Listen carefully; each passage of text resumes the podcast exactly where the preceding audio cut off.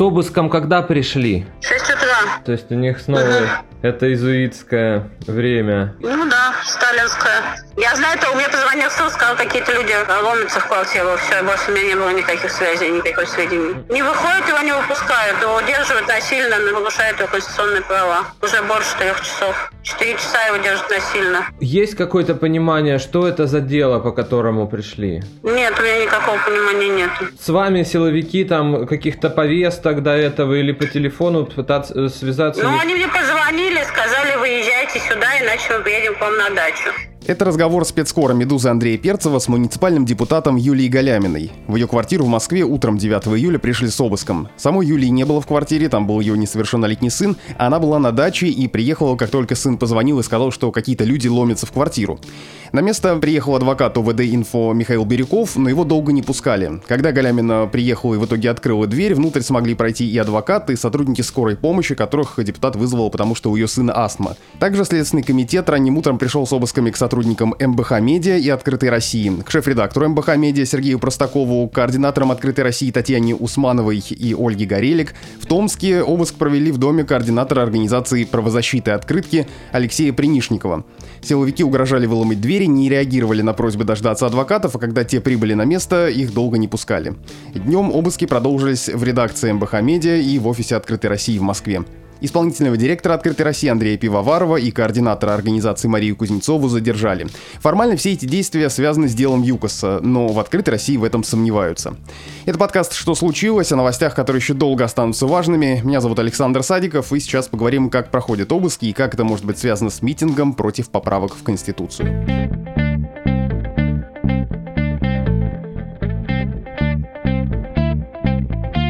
Официальная версия, которую озвучили адвокатам, что обыски проводят в рамках дела ЮКОСа, которое связано с приватизацией компании «Апатит» в 1994 году. Ранее по этому делу в «Открытой России» уже проходили обыски в 2015 и 2018 годах.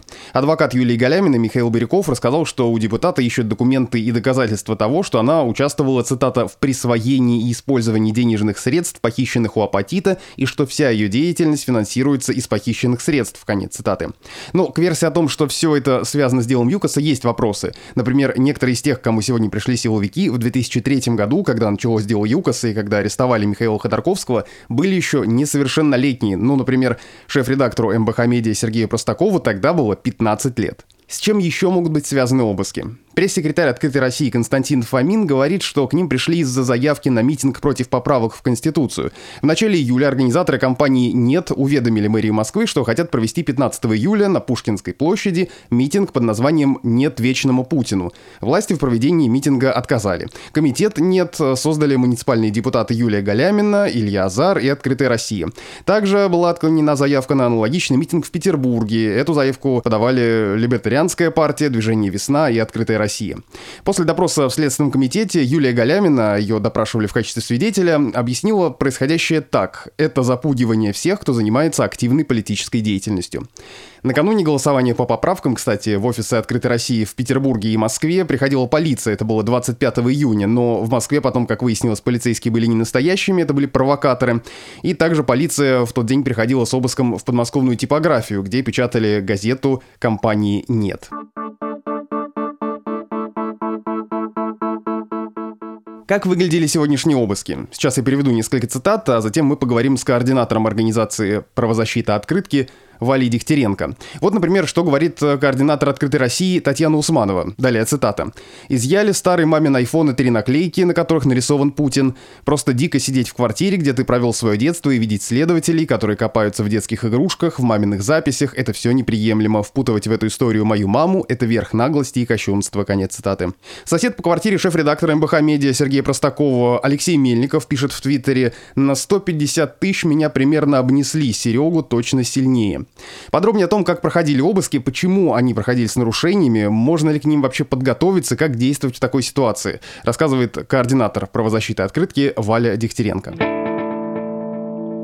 Мы с вами разговариваем в середине дня, когда по-прежнему приходит очень много новостей, и ситуация очень быстро меняется. Но давайте поговорим о том, с чего начался этот день. Как проходили обыски, были ли замечены какие-то нарушения, о чем вы можете сказать? Всего было семь обысков, семь следственных групп Следственного комитета Российской Федерации. Получается, шесть в Москве и один обыск у нашего юриста в Томске. Нарушения, конечно же, были, потому что в половине случаев адвокаты не допустили к их подзащитному, адвокатов были ордера, и это была стандартная отмазка у силовиков, что человек не является обвиняемым, значит, можно адвоката не допускать. Это не так, это касается только допросов, такое правило. То есть адвокатов просто не допускали в половине случаев это нарушение, изъяли у всех абсолютно всю технику. У, нашего юриста изъяли его технику, технику жены, планшет его пятилетнего ребенка. У шеф-редактора МБХ Медиа изъяли всю его технику, плюс всю технику его соседа, то есть даже ту, которая не относится никому вообще и ни к чему. То есть изымали все подряд, хватали. Вот так проходил обыск у всех примерно. Вот еще сегодня была информация, когда начался обыск в квартире Юлии Галяминой, там же находился ее несовершеннолетний сын, и он позвонил ей, сказал, что какие-то люди ломятся в квартиру, и больше связи на тот момент у Юлии с ним не было. При этом на место приехал адвокат, и его тоже очень долго не пускали внутрь, и саму Юлию тоже долго не пускали внутрь. Это тоже можно считать каким-то нарушением? Да, верно. Естественно, это грубейшее нарушение с учетом того, что, по идее, во время обыска должен быть внутри либо владелец, либо человек, который арендует жилье, а тут, получается, несовершеннолетний сын. То есть не должны были начинать вообще обыск без Юлии. Вот, это нарушение, да, и то, что дальше не пускали адвокаты, двойное нарушение. В общем, ну, все как всегда, ничего нового в этом плане как сейчас грустно шутят, что это обычный день в России. Обыски формально прошли в рамках дела ЮКОСа, но при этом есть версия, что они могут быть связаны с митингом против поправок Конституции, который планировался на Пушкинской площади. С чем вы это связываете? Ну, я думаю, что действительно тут заявка на митинг сыграла свою роль, тем более сегодня как раз пришел ответ от властей, что в митинге отказали. И, насколько я знаю, Татьяна Усманова как раз была одним из заявителей. Но тут нужно еще, наверное, отметить, что два года назад точно так же приходили тоже по делу ЮКОСа к основным сотрудникам наших проектов. То есть эта ситуация уже не первый раз. И у меня ощущение, что просто примерно в одно и то же время приходит к нам, к журналистам, к сотрудникам штаба Навального. То есть это такая волна, которая с какой-то периодичностью повторяется, видимо, в ответ на какие-то протесты, которые поднимаются. Примерно два года назад было то же самое во время митингов, которые были там летом или осенью и в том числе каких-то активных действий, которые готовили мои коллеги. То есть э, тут все вместе. А информация о том, что эти обыски связаны с делом ЮКОСа, у некоторых вызывает недоумение, потому что вот, в частности, допустим, председатель «Открытой России» Анастасия Буракова заявила, что в 2003 году, и, в общем, это действительно любопытный факт, многие сотрудники были совсем в нежном возрасте, и там тот же Сергей Простаков говорит, что мне было 15 лет, но никого это не смущает. Да, к сожалению, это никого не смущает. Причем, когда последний раз наших сотрудников допрашивали в рамках того же дела два года назад, и вопросы касались не только ЮКОСа, конечно же, а в целом их протестной активности, их работы, то есть э, абсолютно всего. И тут дело ЮКОСа просто как причина прийти, надавить, забрать всю технику, которую, кстати, у нас так и не возвращали ни разу с наших вот обысков, которые начались там три года назад, ни разу нам не возвращали нашу технику. Так что тут, конечно, цель одна — просто остановить работу и надавить на наших сотрудников. Некоторых участников повезли на допрос. А что известно о том, что у них спрашивают сегодня? Пока неизвестно, поскольку допросы еще нигде не закончились, у многих сотрудников долго шли обыски, и на самом деле силовики сами довольно агрессивно себя ведут. Оксане Апаренко, например, не давали пользоваться телефоном, вернее, пытались запретить, когда она передавала информацию нашему другому адвокату Сергею Бадамшину. То есть э, давят в том числе на адвокатов, поэтому, я думаю, подробнее мы узнаем об этом, когда уже закончатся обыски и допросы тоже, то есть уже ближе к вечеру. Вы сейчас сказали, что это не первый обыск э, в открытой России, но каким последствиям это привело тогда и что вы ожидаете сейчас? Ну, все люди, к которым приходили с обысками, были в итоге допрошены в качестве свидетелей, и после этого ничего не происходило. То есть никто не стал подозреваемым. Примерно как э, в рамках московского дела, то есть были задержания, которые вообще не связаны были с митингами, так и тут я думаю и надеюсь, что статус ни у кого не поменяется, и ну, будем наблюдать, ничего более точного я сейчас сказать не могу. То есть правильно я понимаю, что вы скорее воспринимаете это все как э, некую угрозу запугивания? Да, потому что такие обыски проходят не первый раз, и ни к чему конкретному они не приводили, никакие обвинения никому не были предъявлены. Это только с целью парализовать работу, попробовать извлечь какую-то информацию и допросить людей. Понятно, что к такому довольно сложно подготовиться или там морально быть настроенным, но все-таки можете ли вы сказать, я не знаю, некую такую инструкцию дать, что делать вообще человеку, если к нему пришли? Да, ну, во-первых, наверное, к обыску нужно быть готовым всегда, то есть у вас заранее должен быть запаролен телефон, компьютер, зашифрован диск на компьютере. Естественно, нужно поставить везде двухфакторную верификацию там, где это возможно, в том числе в Телеграме. Когда к вам стучатся в дверь, главное не открывать, особенно если это 6 утра, скорее всего, это обыск. То есть позвонить вашим близким людям, позвонить адвокату, если у вас есть, позвонить правозащитной организации, известить всех об обыске. И после этого, если у вас вдруг есть что-то, чего вы не хотите, чтобы увидели сотрудники, исследователь, тогда лучше от этого избавиться. И во время самого обыска важно следить, чтобы силовики и сам следователь были в, в вашем поле зрения, чтобы вам ничего не могли подкинуть. Лучше даже всегда фиксировать на листочке все действия, которые происходят, что у вас изымают, чтобы контролировать процесс. Вот. Ну, главное не переживать, не давать никаких показаний без адвоката. Вот, наверное, основное. А есть ли какие-то, не знаю, статьи, к которым надо апеллировать и трясти каким-нибудь документом и говорить, вот посмотрите, вы не имеете права, там, я не знаю, что-то в этом духе? Ну, нужно, конечно, первым делом, когда к вам приходит следователь, просить у него документы. Без документов вообще никому не открывать. Следователь должен показать постановление на обыск, постановление суда, то есть должно быть у него в руке. По-хорошему, неплохо было бы переписать с него информацию или запомнить, э, ну, то есть фотографировать не получится, потому что телефон у вас изымут. То есть нужно понять, в связи с чем к вам пришли, попробовать успеть передать эту информацию защитнику.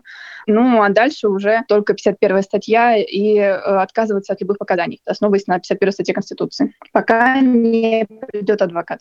Ну и возвращаясь вновь к версиям, которые мы обсуждали, вот в целом, как на ваш взгляд, почему в последнее время такое происходит? И, допустим, эта неделя дала нам много поводов, чтобы говорить об обысках, о разных задержаниях. Да, это задержание по разным формально поводам, задержание журналиста, задержание представителей МБХ Медиа, открытые открытой России. Но вот э, в целом, видите ли вы в этом какую-то тенденцию? Ну, тут заметно, что активность правоохранительных органов усилилась, как только окончились выборы. То есть, видимо, перед выборами никто не хотел портить никому настроение и вызывать волнение, но вот только выборы, голосование, вернее, тут даже не с чего было выбирать. Как только голосование закончилось, естественно, ощущение, что вскрыли просто все старые папки и пошли по тем адресам, которые уже были у людей, нашли какие-то новые адреса.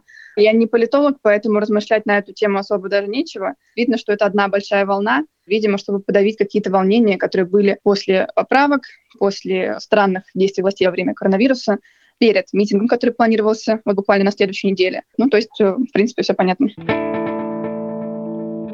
Сотрудники МБХ Медиа, кстати, несмотря на происходящее, не теряют оптимизма, или, лучше сказать, грустно шутят на тему обысков. Так, в телеграм-канале они повесили картинку, что могут изъять из редакции МБХ Медиа. Там флаг Росгвардии, новогодняя елка, листовка с рекламой спиддейтинга, маска с лицом Милонова, картонная Ольга Бузова, две иконы, плакат с Касемом Сулеймани и календарь с Владимиром Путиным.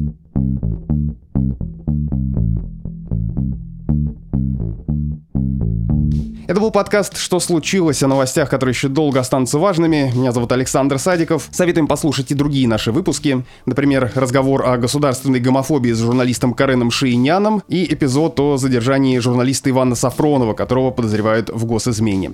Подписывайтесь на нас, мы есть на всех основных платформах, в том числе в Apple Podcasts, Google Podcasts, на Яндекс Музыке, в Кастбоксе, на Букмейте и даже на YouTube. И пишите нам письма на почту подкаст собакамедуза.io. До свидания.